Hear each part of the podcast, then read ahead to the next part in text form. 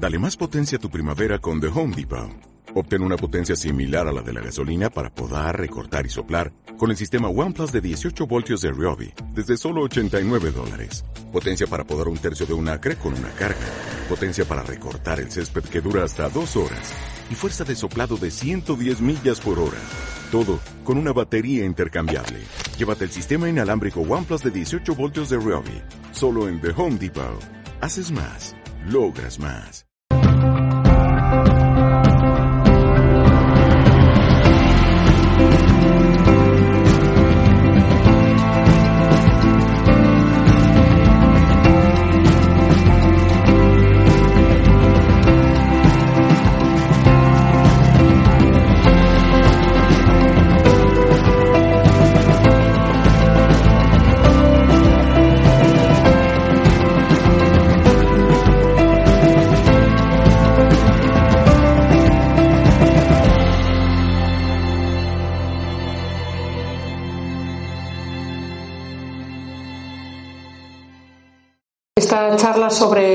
La macrobiótica, la filosofía y la medicina.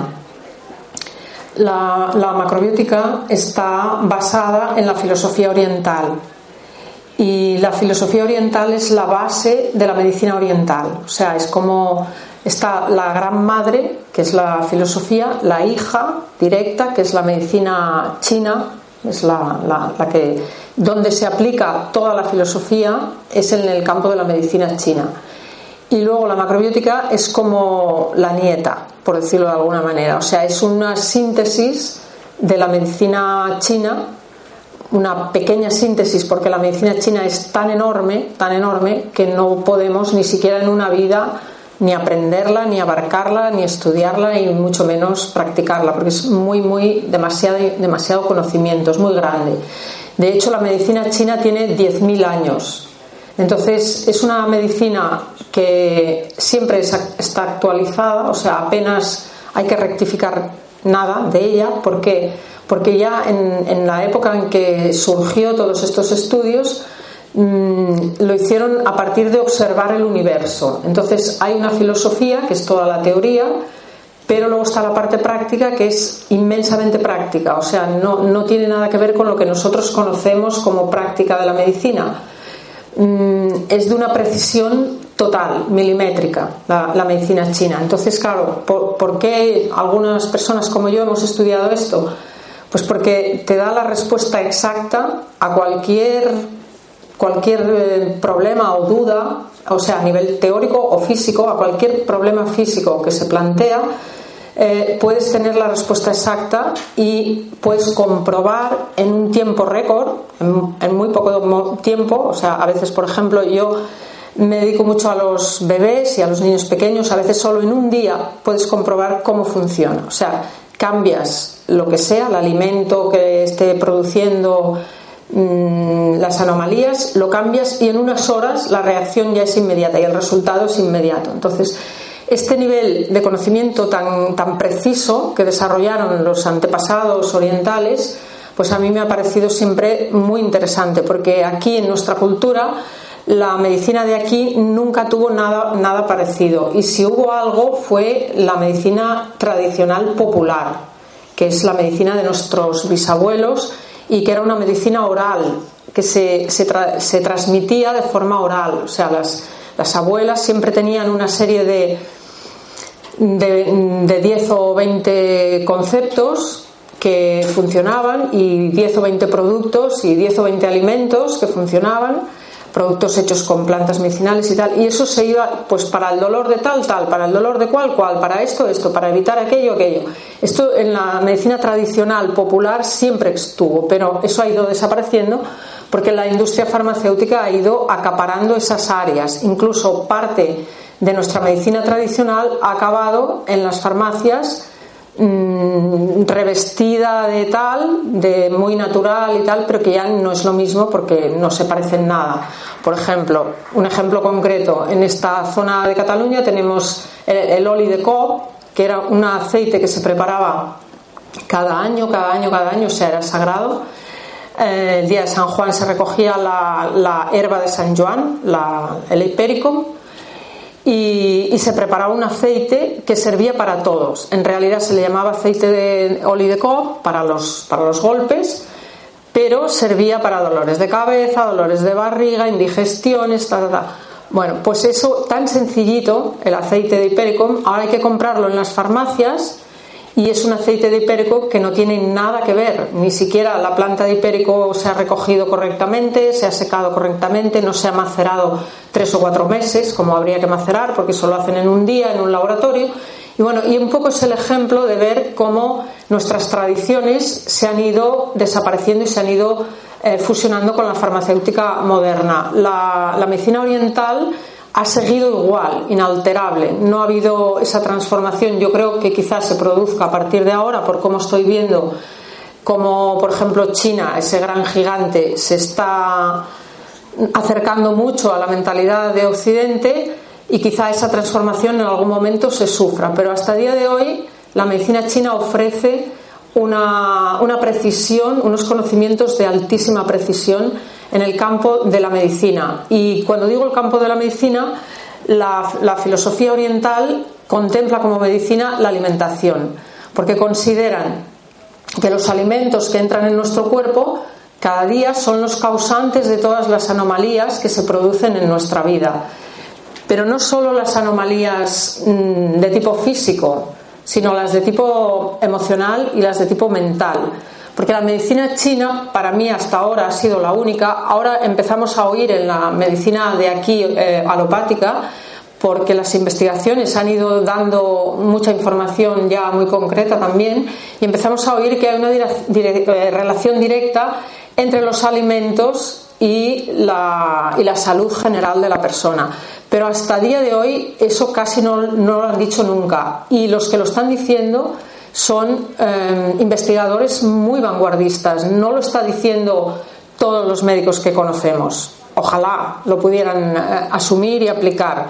Lo, estamos empezando a oír en, los, sitios más, más vanguardistas, en las grandes universidades, los grandes investigadores están demostrando, pero no como filosofía o como teoría, sino lo están viendo gracias a la tecnología tan alta que se ha podido desarrollar, se ha podido ver que realmente hay una relación directa. Esto no lo sabían años atrás, pero en cambio los chinos hace 10.000 años que lo sabían. No lo podían saber porque no lo podían ver. Entonces solo hacían una analítica y las cuatro cositas bioquímicas que podían detectar, eso era la realidad del, diagnóstico. Pero ahora con toda la sofisticación de, de tecnología, de aparatología para ver, escanear, eh, tanto ecografías como escáneres, pueden ver las reacciones de las células, pueden ver cómo funcionan las neuronas, pueden ver cómo funcionan las células madre, cómo se relacionan, cómo se reproducen y cómo actúan en nuestro cuerpo. Entonces ahora hay un conocimiento de la fisiología tan alto, tan alto, que nunca había existido que gracias a eso las dos medicinas empiezan a tener puntos en común. Y eso es lo que a mí me gusta mucho porque he estudiado tanto la medicina china y siempre me, he visto muy apartada de la medicina alopática porque íbamos en caminos diametralmente opuestos, pero ahora parece que hay cosas que nos van acercando bastante. ¿Y cuáles son esas cosas? Pues, por ejemplo, oiréis decir continuamente que que la mente positiva, que la actitud positiva, que las emociones controlan nuestra vida, ¿qué tal? Yo cuando oigo esto muchas veces digo, bueno, pero es que esto es una información a medias. Sí que es cierto, y todos hemos comprobado, que cuando nuestra mente está, estamos contentos, nos ha pasado algo, alguna situación que nos ha puesto muy contentos, muy alegres, que nos produce felicidad, pues sí que es cierto que cuando esto se produce parece como que las enfermedades, las anomalías desaparecen. Esto todos lo hemos comprobado. Pero lo que no podemos decir es mmm, pon tu mente positiva que te curarás. A mí esto me parece absurdo y con perdón para los que lo promueven. Esto es absurdo porque nadie puede poner la mente positiva cuando la tiene negativa. ¿Cómo se pone la mente de negativa a positiva? Ese proceso nadie lo cuenta. Y eso no es un proceso mental, no podemos, sí que hay un momento que nos podemos forzar. Hay un médico que me, gusta mucho, he estudiado bastantes cosas de él y lo voy, voy a dar su nombre porque mm, podréis ver información muy valiosa, que se llama Mario, Mario Alonso Puig, Mario Alonso Puig, que también se dedica al coaching y toda esta, todas estas terapias así más psicológicas. Bueno, pues él explica mucho que a veces que mm, a veces hay que empezar forzándonos. Por ejemplo, si estamos muy mal, estamos deprimidos, estamos hundidos, tenemos mm, ganas de, pelearnos con alguien porque tenemos, sentimos violencia en nuestro interior. Todo eso ahora se está diciendo que eso hay que cambiarlo, pero nadie nos dice cómo. Nadie nos dice cómo. Yo lo que intento transmitiros es que cuando eso se está moviendo en nuestro interior, para la macrobiótica, para la filosofía oriental, para la medicina china, es muy, muy concreto. Esa, esa rabia, esa depresión, es por los alimentos que estamos comiendo, nada más.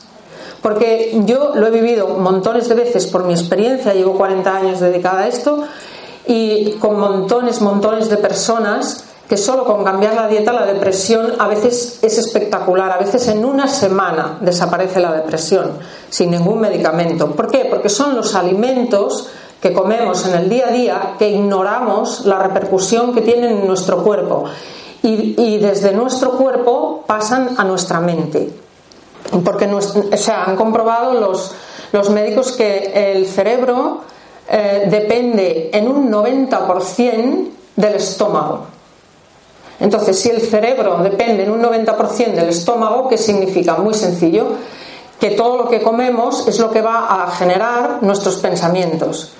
Y la medicina no la oriental, sino la alopática, también ya considera que hay tres cerebros, que son el estómago, el corazón y la cabeza.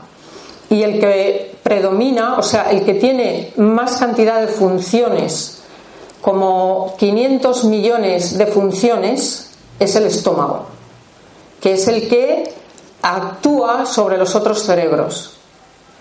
Entonces, aquí está la clave, para, mí está la clave de la macrobiótica, que toda la vida hemos estado hablando de lo mismo, pero que la gente le parecía que hablábamos en chino. Y sí, es que el concepto era chino. Pero es que ahora es muy interesante que podáis ir viendo con mucha gente de, aquí, buenos terapeutas, buenos profesionales, que están llegando a este mismo punto. O sea, se ha, podido ver este hombre, eh, Mario Alonso, es una eminencia, eh, titulado por Harvard, mm, especializado digestólogo y que se dedica a la eh, neurocirugía. Entonces, esta persona mm, demuestra de forma muy sencilla la relación tan directa que hay entre todo el sistema digestivo, que está considerado de los tres cerebros el más importante. Y estos tres cerebros se considera que deberían funcionar al unísono. Significa que si a mí me va muy bien la zanahoria, pues yo, mi, mente, cuando yo voy a comer al restaurante, debería pedirme zanahoria. Pero no me la va a pedir, porque nuestros tres cerebros están funcionando por separados. Este es el gran desequilibrio que tenemos, la separación entre nuestra mente, nuestro corazón y nuestras acciones. Y esto con la alimentación se vuelve al equilibrio. Los que hemos experimentado muchos años las, dietas equilibradas, basadas en el, en el yin y en el yang, en el equilibrio, la dieta macrobiótica, no la estándar, porque la estándar puede ser que la dieta macrobiótica estándar a mucha gente no le resuelva, no le sea equilibrada para, para cada persona, pero sí la dieta adaptada sabemos que automáticamente con este sistema de alimentación hay una armonía, hay una armonía en nosotros. O sea, realmente yo muchas veces hay gente que me dice, ¿tú por qué te cuidas tanto si estás muy sana? Bueno, no es tanto por, porque yo considere que el hecho de comer ciertas cosas me vaya a enfermar, porque por un día nadie se enferma por comer nada, aunque sea veneno. Un día lo podemos soportar todos. Pero lo que no quiero renunciar es al estado de armonía que se produce en mi interior cuando esto funciona de esta manera. Esto, esto para mí es el estado de salud, es esa armonía que tenemos entre nosotros. Cuando estos tres cerebros hablan por separado, que el estómago dice yo quiero una baldosa de chocolate y el otro eh, dice no, deberías comer arroz integral, el corazón dice no, deberías comer arroz integral porque es lo que te va a sentar bien y tal, y la cabeza dice paso del arroz integral, me como, eh, me bebo una Coca-Cola. Vale, esta desarmonía es el gran desequilibrio que nos lleva a comer mal y a las enfermedades.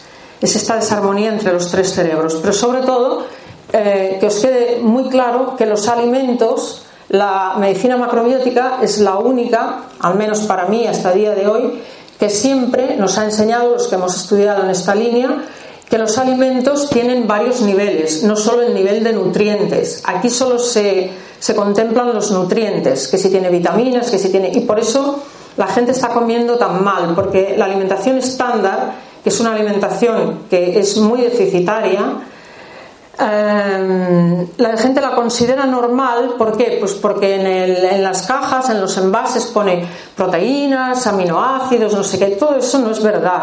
O sea, primero que no es verdad y segundo que aunque sea verdad, eso no nos interesa para nada.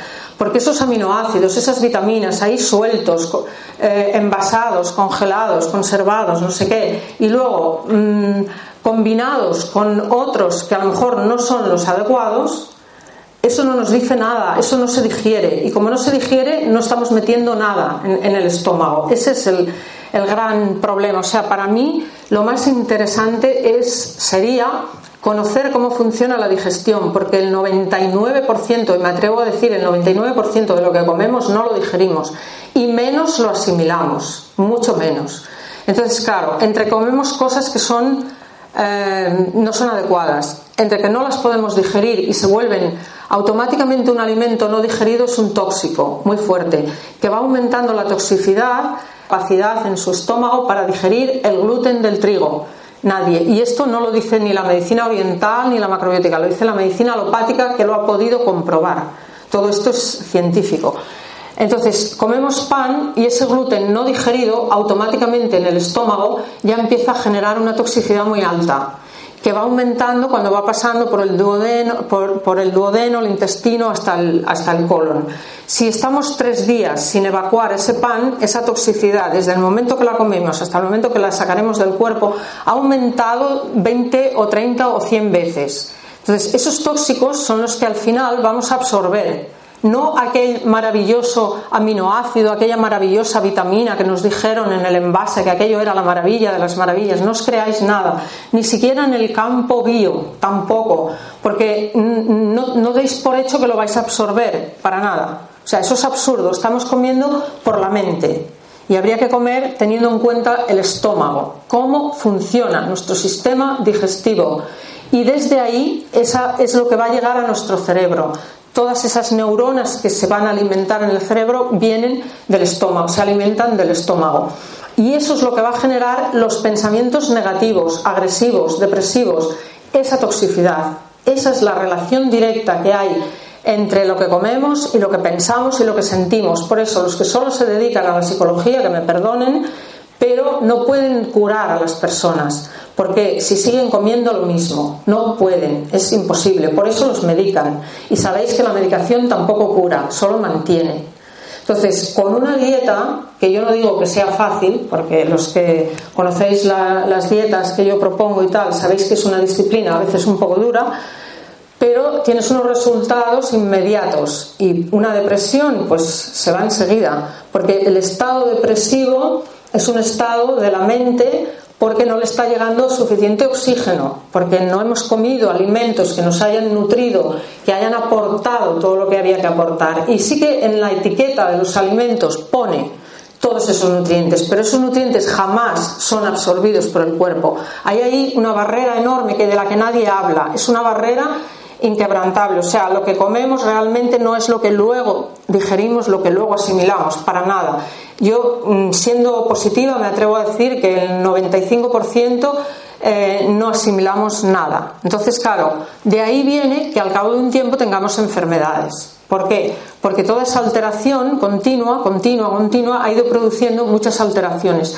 Y sin entrar a hablar de que la macrobiótica, la medicina oriental, propone, eh, o sea, eh, nos enseña que los alimentos tienen una parte electromagnética, que es la que rige todo nuestro campo electromagnético. Cuando nuestros circuitos electromagnéticos empiezan a estar vacíos, sin, sin, sin energía, como si fuera un circuito de la luz, sin, sin que la, la, la, la, instalación eléctrica no llegase la corriente al sitio, cuando empezamos a tener esas deficiencias, que es continuamente, porque nuestros órganos entran en deficiencia y ese circuito ya no se regenera.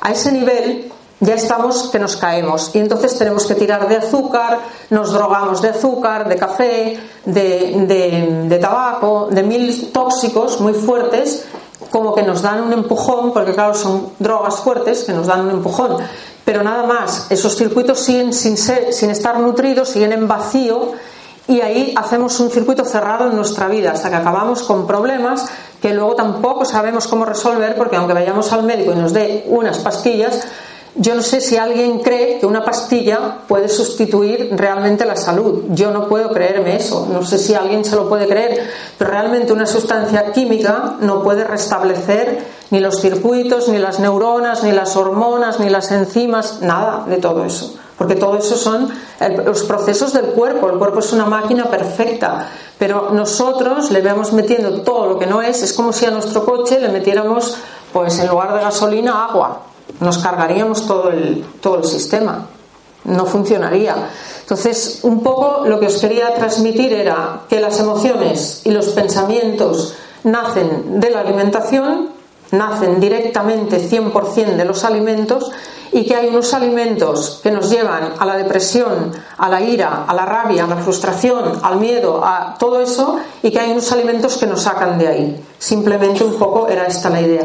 Y me gustaría daros bastante tiempo a las preguntas porque creo que lo más interesante es que podáis, que muchos habéis traído preguntas y que podáis preguntar cosas. ¿Sí? ¿Alguien quiere preguntar?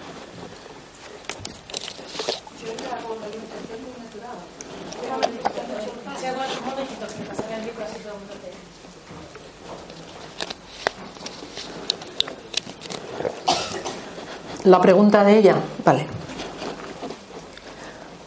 Un momento, es que ahora nos pasan un micro y todos podemos oír la pregunta correctamente.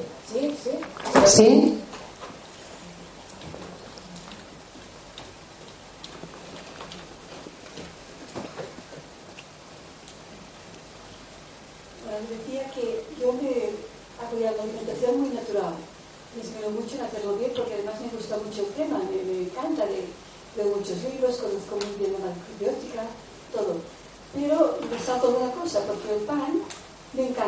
como mucho pan, mucho, porque bueno, lo compras en una tienda que lo haces muy especial.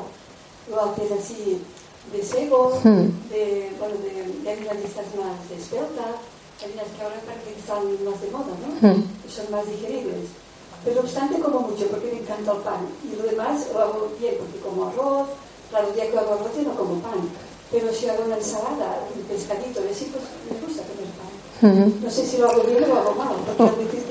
Es muy buena, es muy buena esa pregunta porque a todos nos pasa más o menos lo mismo. Em, el pan, tenemos una adicción, es un alimento básico de nuestra cultura que nos lo han metido desde que hemos nacido y ya de muchísimos años. Pero cuando hablo de gluten, tanto hablo del gluten del trigo candeal, que es nuestro trigo, como del trigo Em, espelta como el trigo camo, porque todo es trigo. Son diferentes niveles de gluten, diferentes, pero sigue siendo, el gluten es la proteína del trigo, es una proteína. Entonces cada especie tiene unos niveles de proteína diferentes. El centeno, que es el que ya ha dicho el sego, el centeno también tiene proteína. Entonces ningún gluten, ninguno, se digiere y entonces, mm, respondiendo a tu pregunta, bueno, pues decirte que ese pan que comes no lo digieres. Y el día que comes pan, pues intoxicas todo el sistema digestivo durante unos días, que la suerte que tú tienes es que quizá no lo comes cada día eh, y te mantienes.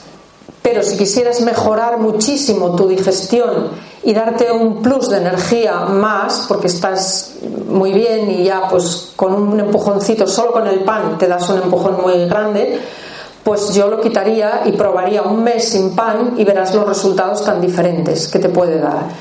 No tiene ningún alimento, porque al no poderse digerir no nos alimenta nada. O sea, lo comemos por convulsión, por adicción, por costumbre porque nos lo venden. Y también referente a la moda de esos panes, usted lo ha dicho muy bien, es una moda, no es una realidad.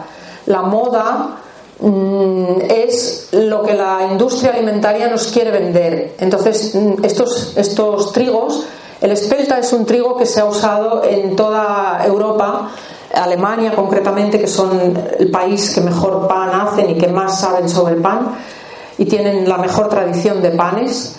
Eh, Alemania ha utilizado el espelta porque es el mejor trigo. en nuestra cultura también hubo espelta hace muchísimos años, luego era más difícil de cultivarlo y fue degenerando porque tener en cuenta que también están los granos, los cereales en grano, están todos genéticamente manipulados, que esa es otra, ya no, no he querido entrar ahí, pero es otra área también muy importante y entonces ese trigo eh, acabó siendo, en, nuestro caso, acabamos utilizando el trigo candeal porque es el que tenía más, más, eh, más almidón, porque interesaba más el almidón que el gluten.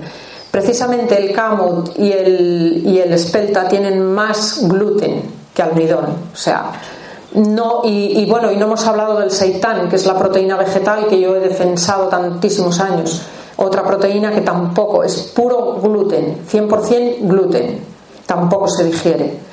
Y que sea moda o que las panaderías lo fabriquen no significa nada. También tengo que deciros que hay miles de personas, cada vez más, que son alérgicas y que es una suerte, porque gracias a que son alérgicas no lo pueden comer. Entonces ya hay panaderías buenas, vanguardistas, que están haciendo el pan de trigo sarraceno que es el único trigo que no tiene nada de gluten. Entonces, si, os, si queréis comer pan, aunque yo no recomiendo el pan, porque hay otras, hay otras causas por las que no habría que comer pan. Por ejemplo, el pan es una harina molida, es un grano molido en harina que pasa a cocerse de forma eh, rápida con temperatura muy alta. Mm, es una cocción agresiva, o sea, metemos una harina cruda y en un poco en momento de nada, en una cocción seca, sin hervir me refiero, una cocción seca y subtada, no sé cómo se dice ahora en castellano, eh, tenemos el pan. Entonces, esa cocción cuando llega a nuestro estómago, automáticamente nos contrae el estómago, porque es, la cocción. Ya no hablemos del gluten, ni de las sustancias, ni del almidón, ni de todo lo demás. Ya hablemos del tipo de cocción.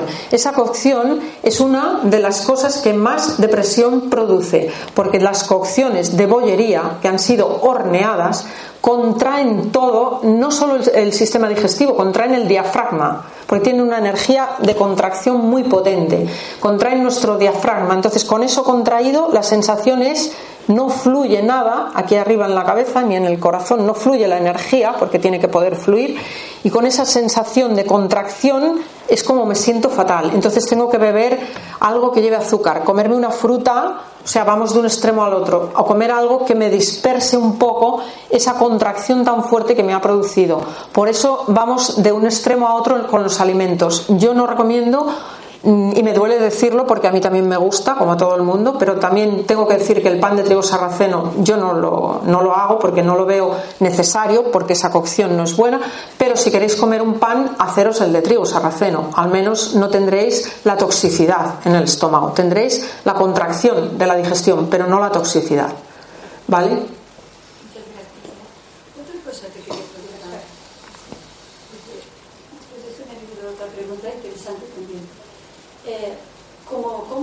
Cada día como cereales cocidos por la mañana en el desayuno, pues un día de, de, de cibada, mm, avena, mm. pues otro día de mijo, otro de mijo, otro día de por todos los cereales que hay, va variando. Sí. Pero claro, ¿el cereal es lo mismo que el pan o cómo está? No, para nada. No, no. Yo hablaba de pan, porque el pan es el cereal molido, se convierte en harina. Perdón, voy a repetir la pregunta para que los que no la han oído. Ella pregunta que si en el desayuno que ella come diferentes cereales cada día, cada día uno diferente, si el cereal se, se compara o se considera equivale, eh, lo mismo que el pan. No, para nada. El cereal en grano es, otra, es otra, otro proceso, no tiene nada que ver. El cereal en grano, en teoría, estaría bien, pero no los cereales con gluten. Otra vez volvemos al mismo punto.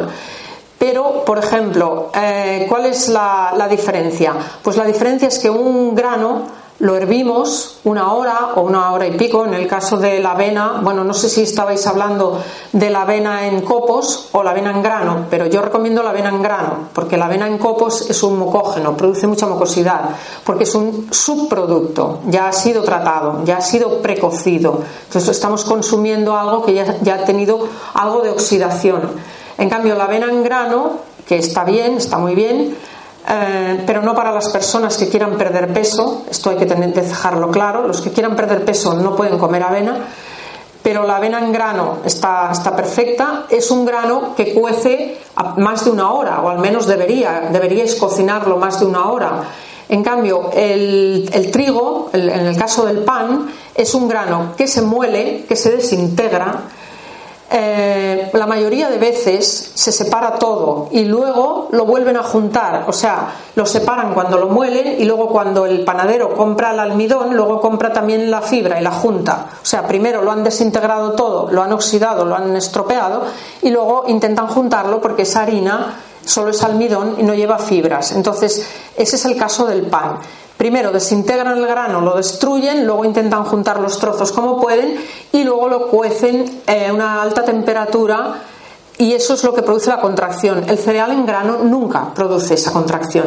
El único problema que puede tener el cereal en grano es en el caso de los que tienen gluten para las personas que no toleran el gluten y para las que no lo quieran comer porque es indigestible eh, por lo general, por ejemplo, la avena, si está cocida, yo recomiendo cocerla una hora y media como mínimo, pues es un buen desayuno y el mijo, la quinoa, el trigo sarraceno, el amaranto, estos son los buenos. Y la cebada, la avena, mm, tienen un poquito de gluten. Para personas alérgicas no lo recomendamos, pero para personas sanas se puede. Yo recomiendo tanto la avena como la cebada mezclarlas con arroz integral poner un 10% de, de, cebada y, y un 90% de arroz.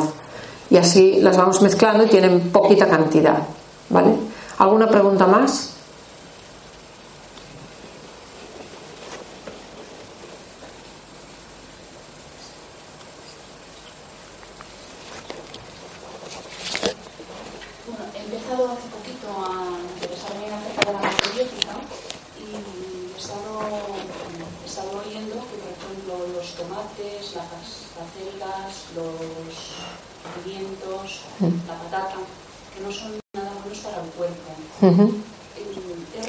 Sí. Eh, repito la pregunta. Ella pregunta que hace poco que se ha introducido en la alimentación macrobiótica y ha oído que los tomates, los pimientos y esas verduras que no son nada buenos. Eh, exacto, son solanáceas. Solanáceas son es unas verduras que llevan una sustancia tóxica que se llama solanina. Y esas verduras llevan mucha solanina, entonces son como muy tóxicas.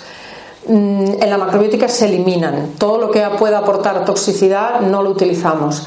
Pero también tengo que decir a favor de las solanáceas que en el pleno mes de agosto las podemos comer si son de por aquí, porque con la cantidad de sol que tenemos en agosto y las plantas madurando al sol, la solanina se reduce muchísimo.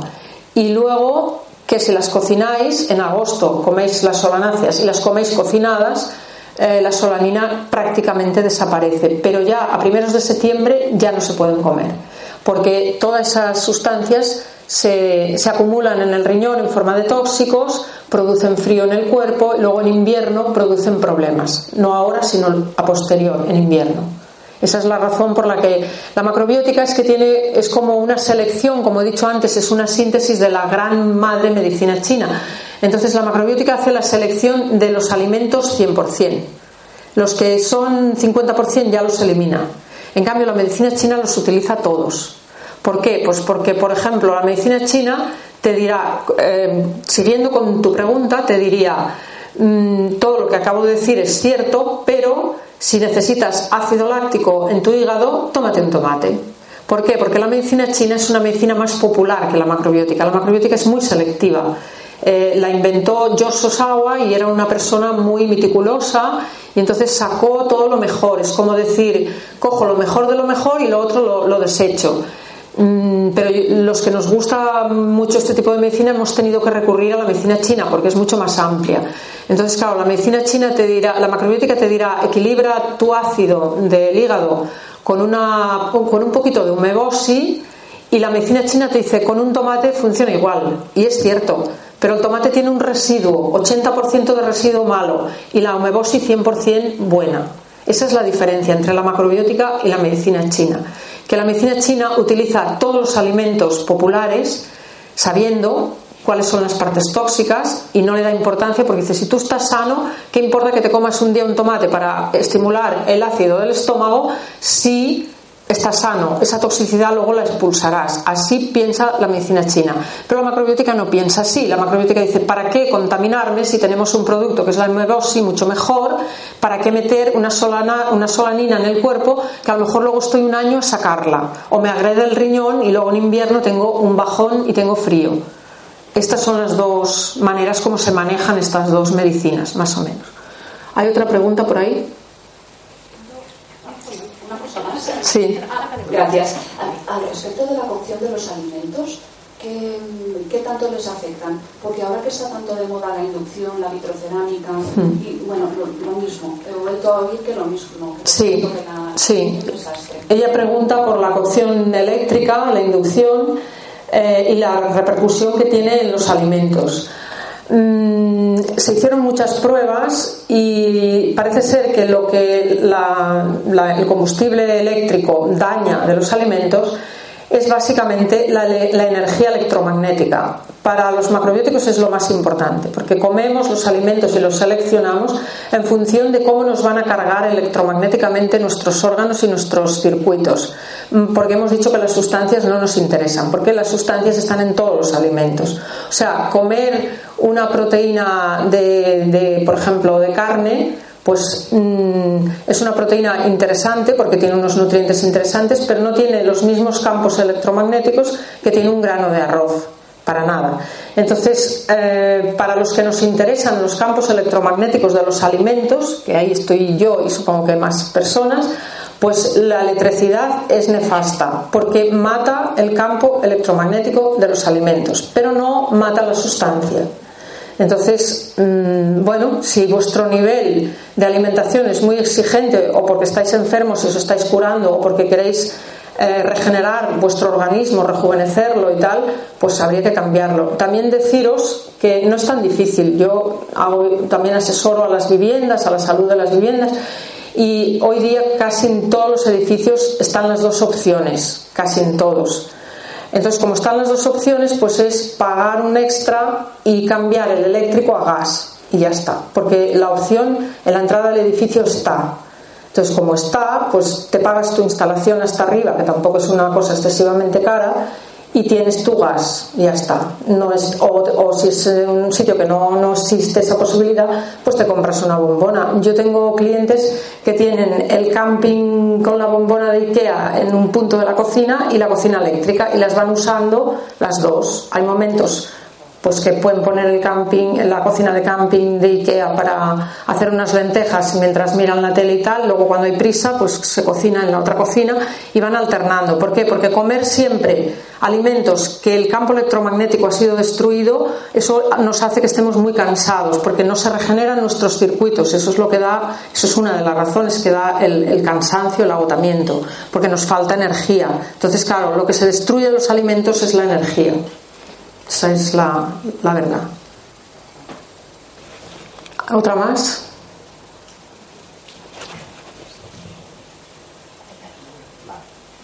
Sí, hola. hola. Yo tenía una, una, cuestión sobre el tema de la absorción de los alimentos, que supongo que, existirá algún tipo de, bueno, no sé si tablas o algo, pues este se absorbe más, este se absorbe menos, o es algo que, no sé, ¿cómo se puede saber si lo que te comes te cunde o no te cunde?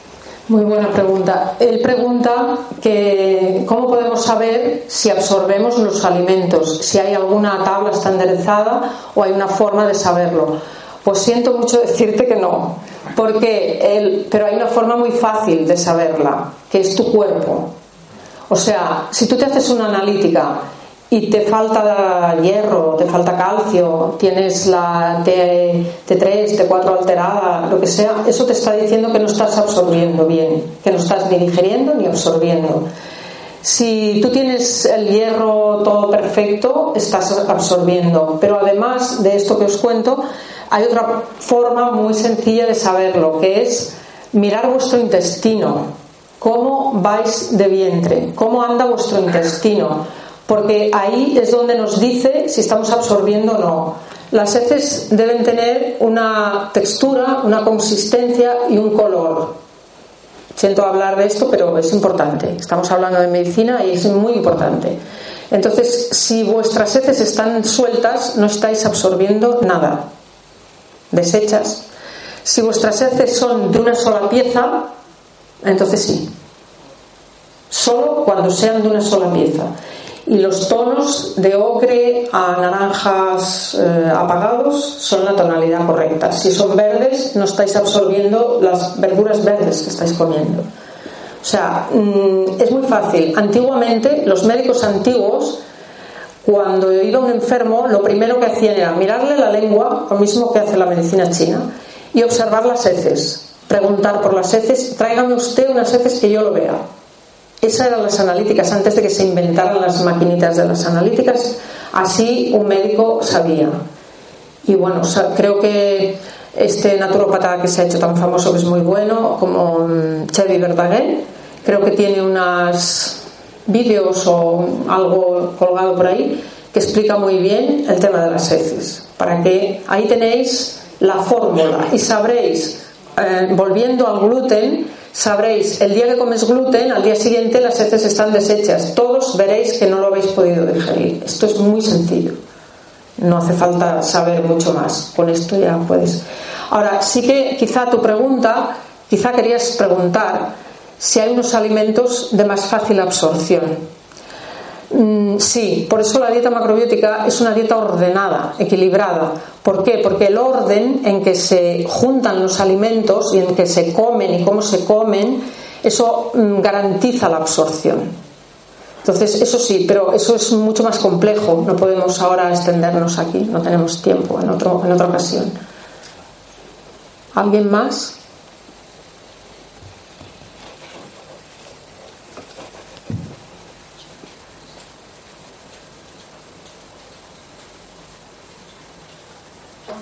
Yo quería preguntar, la, sí, la, última analítica me salió el potasio, lo demás todo bien, un poco alto.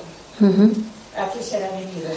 Es a lo que estábamos diciendo. La pregunta que ella hace, que en la última analítica el potasio le salieron los niveles de potasio altos y que ella quiere saber a qué, a qué se debe. Pues a lo que estábamos hablando exactamente. Cuando en el intestino Vamos a hacer un poco del, a seguir el proceso. Cuando vamos a hablar del gluten, porque es el que hemos utilizado como ejemplo. En realidad hay muchos otros alimentos que sería lo mismo, pero ya hemos cogido el gluten, hoy vamos a atacar con el gluten. Cuando comemos mm, alimentos con gluten, pan, y no se digiere, empieza a ser altamente tóxico. Eso va destruyendo toda la flora, que me imagino que la charla que se hizo antes, estos productos que están aquí, eh, de un compañero, son para, precisamente están pensados en la regeneración de la flora. Porque cuando los tóxicos van bajando por nuestros intestinos, van arrasando con toda la flora, con todas las bacterias positivas, los probióticos, todo eso, lo van arrasando. Entonces, además, además eh, arrasan nuestras paredes intestinales, tienen un grosor y deben ser pues como las paredes de una casa. Deben las paredes de una casa también deberían ser fuertes y consistentes pero transpirables hechas con materiales que transpiran que es lo que hacían nuestros antepasados. Hoy día los materiales modernos no dejan transpirar y por eso dicen que se genera dentro el efecto Fahrenheit la casa la caja de Fahrenheit pues lo mismo sucede con el intestino. Cuando los tóxicos mm, agreden el intestino, agujerean las paredes de nuestro intestino. Y eso es lo que hoy se llama el síndrome del intestino permeable. Eso significa que todo ese tóxico pululando en el intestino va hacia afuera, hacia el resto del cuerpo, a contaminarlo. Entonces, ¿qué sucede en el caso del potasio? Que los minerales no se absorben correctamente dentro del intestino y pasan fuera directos a la sangre y luego van hacia el riñón para que el riñón los pueda sacar. Y esa cantidad tan grande de potasio significa, perdón, que estás comiendo alimentos con exceso potasio, perdón, un momento. que el potasio no lo puedes absorber correctamente y va directo al torrente del riñón, y eso pues puede significar que estás comiendo excesivas frutas o verduras, seguro, seguro. Pues ya está. No puedes comer tanto. Fruta yo no comería ninguna y verdura redúcela, incrementa la proteína. Y ya está. Y eso se resuelve enseguida. De acuerdo, sí, fruta y verdura como mucho. Pues eso. Gracias. De nada. ¿Hay más? No sé cómo vamos de tiempo. ¿Bien?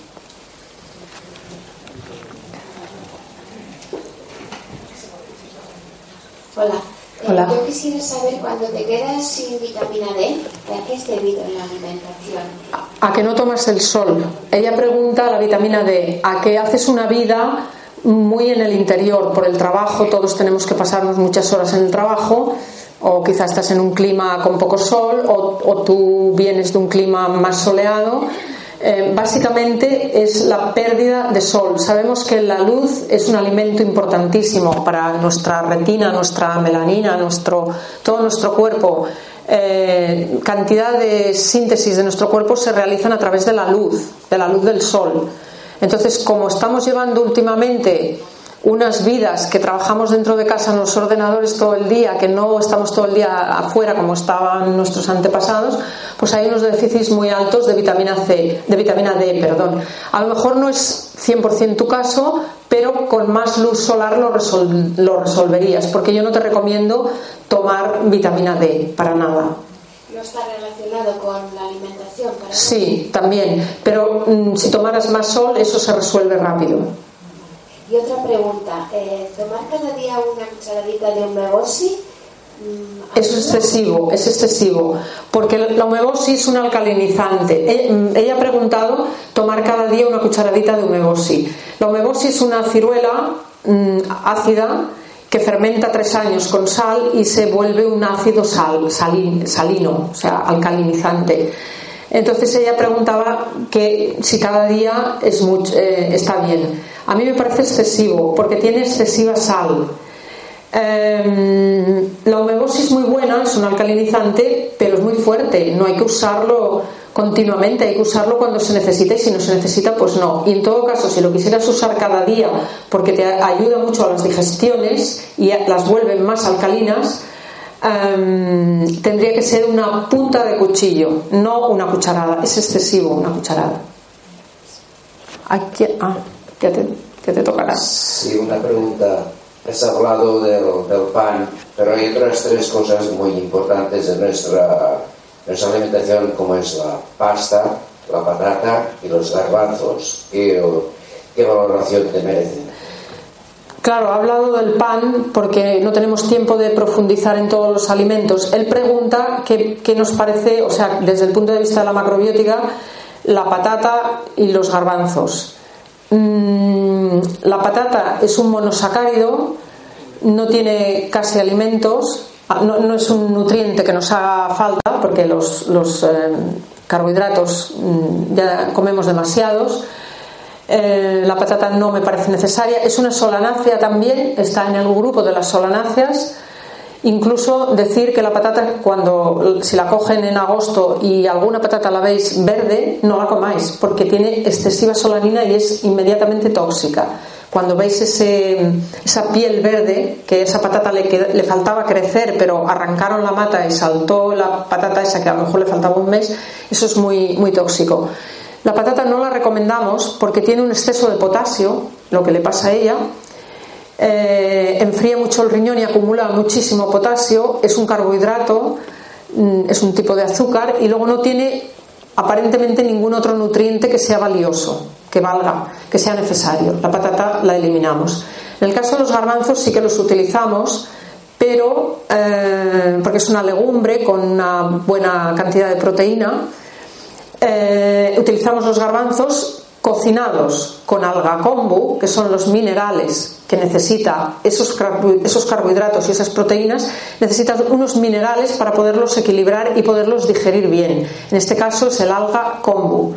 Cocinamos siempre los garbanzos con alga kombu, con bastante sal, siempre se pone la sal al final, no, no la pongáis antes porque entonces no se cuecen, se quedan duros, pero cuando ya están cocidos se le pone mucha sal, que es otra forma de alcalinizar esta legumbre y yo, esto es una cosa personal, le añado comino, porque estuve mucho tiempo en la India y bueno, aprendí que el comino es un digestivo. Entonces, en, la, India cuecen todas las legumbres con comino y yo mm, siempre lo, recomiendo y yo personalmente lo hago.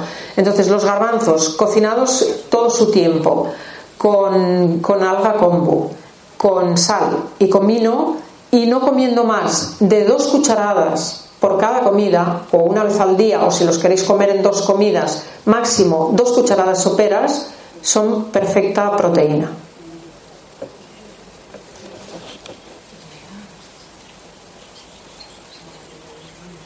Eh, dos preguntas.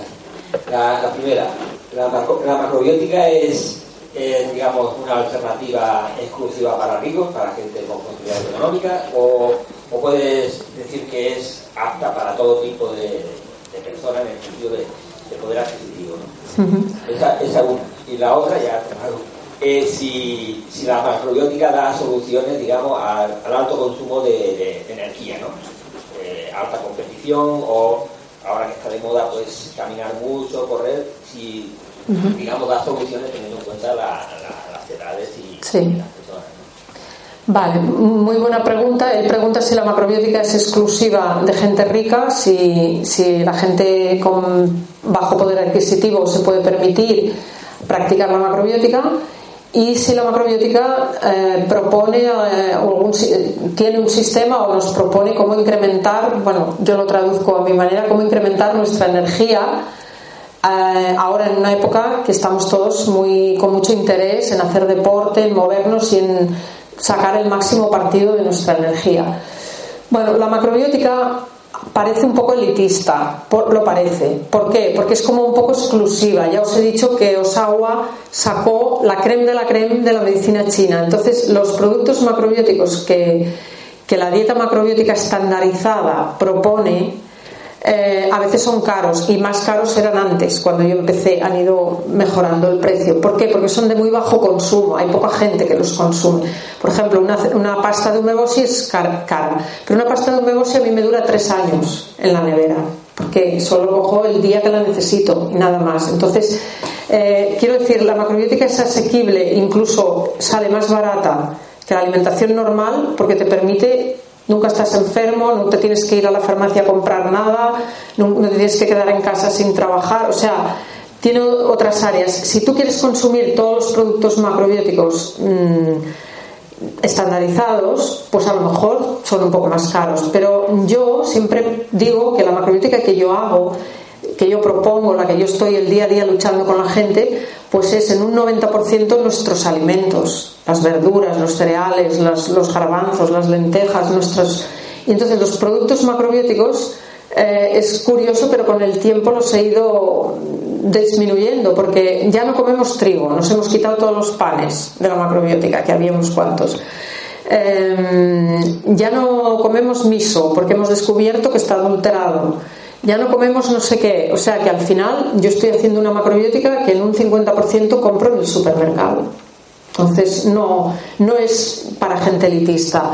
Y referente a, lo que, a la segunda pregunta, si podemos con la macrobiótica incrementar nuestro rendimiento físico, pues es, creo que es la única ciencia que lo promueve y que lo puede demostrar y que lo puedes ver en, en, 15 días. O sea, los demás te dirán, tómate esto, tómate aquello, vete a correr, vete no sé qué. No, porque si estáis cansados, si tenéis los circuitos de energía vacíos y vais a correr, lo que pasa que también tengo que decir que el ejercicio físico, así como aquí hemos hablado todo el tiempo de la alimentación y la relación que tiene con las emociones y demás, el ejercicio físico también tiene unas ventajas enormes, porque al momento que caminamos y nos activamos y corremos un poco, eh, todas nuestras energías y muchos, hay muchos procesos de nuestro cuerpo que se ponen en marcha. Entonces esto es muy beneficioso. Y aunque estéis muy agotados y tal, si vais a caminar vais a mejorar, porque el caminar os ayudará. Esto seguro. Y esos tres cerebros que habíamos dicho que viven por separado, pues al caminar a veces se unen. Esto es así. Pero la macrobiótica yo me dedico mucho a asesorar gente de, que hace mucho deporte y es espectacular cómo con una dieta puedes aumentar la energía a niveles que tú nunca habías tenido. pero con la dieta, o sea, quitando de tu dieta, porque ¿qué es lo que nos roba? O sea, aquí me gustaría decir dos cosas. ¿Por qué nos falta energía? Porque los alimentos que comemos no adecuados nos la roban. Primero porque no la tienen y segundo porque nos la roban. Volviendo a la respuesta que, a la pregunta que tú hiciste, un alimento eh, malo, un alimento que no se digiere y que es tóxico, nos produce dos efectos. Uno que nos intoxica todo el cuerpo y nos faltan todos esos nutrientes y entonces estamos en baja en deficiencia de, de nutrientes y dos que el cuerpo tiene que hacer tales esfuerzos para procesar eso que no está en condiciones que nos agota la energía. Entonces ese alimento no renovó nuestros circuitos, no nos aportó nada y encima ese tóxico nuestro cuerpo tuvo que consumir todas nuestras reservas. Y esa es la razón por la que la gente no tiene energía y se enferma. Esa es la única. Entonces cuando esos dos puntos se resuelven, ya está, la energía empieza a fluir y dices, no sé por qué tengo tanta vitalidad pues porque ya los circuitos de energía se han nutrido. Los circuitos de energía, eh, estoy hablando todo el rato, pero no son nada más que la conexión que hay entre uno, o sea, entre los órganos y que cada órgano, por ejemplo, el hígado tiene un canal de energía que da toda la vuelta al cuerpo, que son los meridianos de la acupuntura y vuelve otra vez. Eso es como un hilo que vuelve del estómago lo mismo, entonces esos circuitos repartidos por todo el cuerpo que están ya hiper reconocidos que los sabe todo, los conoce todo el mundo porque son los, los, meridianos de la acupuntura, pues esos circuitos es por donde circula la energía electromagnética de nuestro cuerpo, que los alimentos la tienen que nutrir, la tienen que aportar. Los alimentos que comemos estandarizados, la mayoría, el 90%, no tienen cero energía electromagnética. Por eso la macrobiótica es tan interesante, porque solo promueve los alimentos que tienen energía electromagnética. Si no, ya los elimina. Entonces, al comer eh, eh, alimentos como, por ejemplo, decía la, señora la que ha hecho la primera pregunta, ella se puede, se puede permitir comer pan y estar, y estar bien, porque come todos los cereales. Entonces, ella está muy bien cargada electromagnéticamente y un día que se descarga se lo puede permitir, porque luego ella se vuelve a cargar y no nota una, una, que decae y que se siente agotada. Pero la gente que no come los cereales integrales, que son los que tienen más energía electromagnética, ¿y esto por qué es así? Pues porque esos cereales conservan todo el potencial de la vida del cereal. Por ejemplo, un grano de, el kamut es un trigo que se rescató de las pirámides de Egipto, por eso no existía aquí en nuestra cultura, por eso está de moda, porque se rescató hace 30 o 40 años de las tumbas de los faraones estaba ahí en los, en los, eh, en los cazuelitas y en las cosas con las que se enterraban con todos sus cacharros y sus comidas y los antropólogos rescataron ese trigo, empezaron a, a, plantarlo y ahora tenemos trigo kamut por todos los sitios. Bueno, esos granos, ¿cuántos millones de años han vivido? Eso no puede vivirlo un croissant. Eso es energía electromagnética, la capacidad de generar vida. Eso lo tienen los cereales. Por eso las personas que comemos cereales tenemos mucha más energía. Cereales en grano, no copos, no harinas, no galletas, no, eso no, eso no tiene, eso ya se, murió, o sea, ya lo, perdió por el camino con las cocciones. ¿Hay alguna más? Sí, aquí la última. Vale. Hola, me quería preguntar sobre un tema que está muy de moda, que es el de los jugos verdes, si entran en esta dieta o no son adecuados pero no, no se venden comercialmente. Los que se preparan en casa. Se preparan en casa con treset, con alimentos verdes y no con exceso de fruta como los que venden. Ella pregunta por los jugos verdes que están muy de moda. Bueno, yo, yo huyo mucho de todas las modas, porque las modas son lo que acaban de inventar ahora mismo. O sea, no tienen tradición y son experimentos que luego al cabo de un tiempo se descubre que no iban bien y se, abandonan. Pero durante mucho tiempo mucha gente sufrió esa, esa, o sea, esos errores, lo, sufrió mucha gente. No quiero decir con esto que el tema de los jugos verdes sea un error. Mm, yo lo contestaré desde un punto de vista muy técnico y es que el metabolismo, que sabéis que es lo más importante que tenemos, al final de todos los procesos que estamos hablando aquí, al final de todo se traduce todo en cómo reacciona nuestro metabolismo. O sea, digamos, el comer toda la comida, si la podemos asimilar y nos cargamos de energía electromagnética, nuestro metabolismo lo va a convertir en ATP, que es la energía. Eh, el metabolismo de las personas está clasificado en dos grandes grupos los que son pasivos y los que son eh, hiperactivos, o sea, los que son estresados y muy pasivos. Las personas muy hiperactivas tienen un metabolismo que se le llama excitado. Son personas que son muy nerviosas, mucho estrés, acumulan mucho estrés, no pueden dormir, mm, sufren mucho de cambios de, de estados de anímicos, de humor. Este tipo de personas los jugos verdes en una dosis pequeñita y de las verduras adecuadas les puede funcionar como terapia durante un tiempo, una semana, 15 días, no mucho más. Pero las personas que son metabolismo pasivo directamente las mata, les mata la energía. O sea, porque eh, ya tienen un metabolismo muy, muy lento y con esos jugos se ralentiza muchísimo más ese metabolismo, muchísimo más hasta el punto que se paraliza. Y cuando se paraliza el metabolismo, ¿cómo lo sabemos? Rápidamente la tiroides se altera. Entonces, todos los que tienen alteración de tiroides es porque el metabolismo sabéis que unos tienen hipertiroidismo, hipotiroidismo. Pues el hipo es el metabolismo muy pasivo que se va ralentizando. Lo que nos envejece en realidad es que nuestro metabolismo va perdiendo la capacidad de ir regenerando todo el sistema. Entonces, si queremos, si nuestro objetivo, que yo digo, nuestro objetivo debería ser mantener el metabolismo perfecto, pues lo primero habría que saber si esos jugos, por eso la macrobiótica está basada en yin y en yang, en diagnóstico de yin y de yang. Hay que ver cuánto yang tenemos, cuánto yin tenemos, si tenemos exceso de yin, dónde lo llevamos, dónde llevamos el yang. Esto no lo tienen en cuenta. Las modas son estándar, arrasan con todo y para todo el mundo tiene que ser lo mismo. Y yo huyo de esto, no es cierto. Entonces, si, respondiendo a tu pregunta, si tú tienes un metabolismo hiperexcitado, los jugos verdes te pueden ir bien un tiempo, nada más. Pero si tenéis metabolismo pasivo, los jugos verdes os irán fatal, nefastos. Y esta es mi, mi respuesta. Bueno, pues muchísimas gracias a todos por haber venido y bueno, espero que nos veamos el año que viene. Gracias.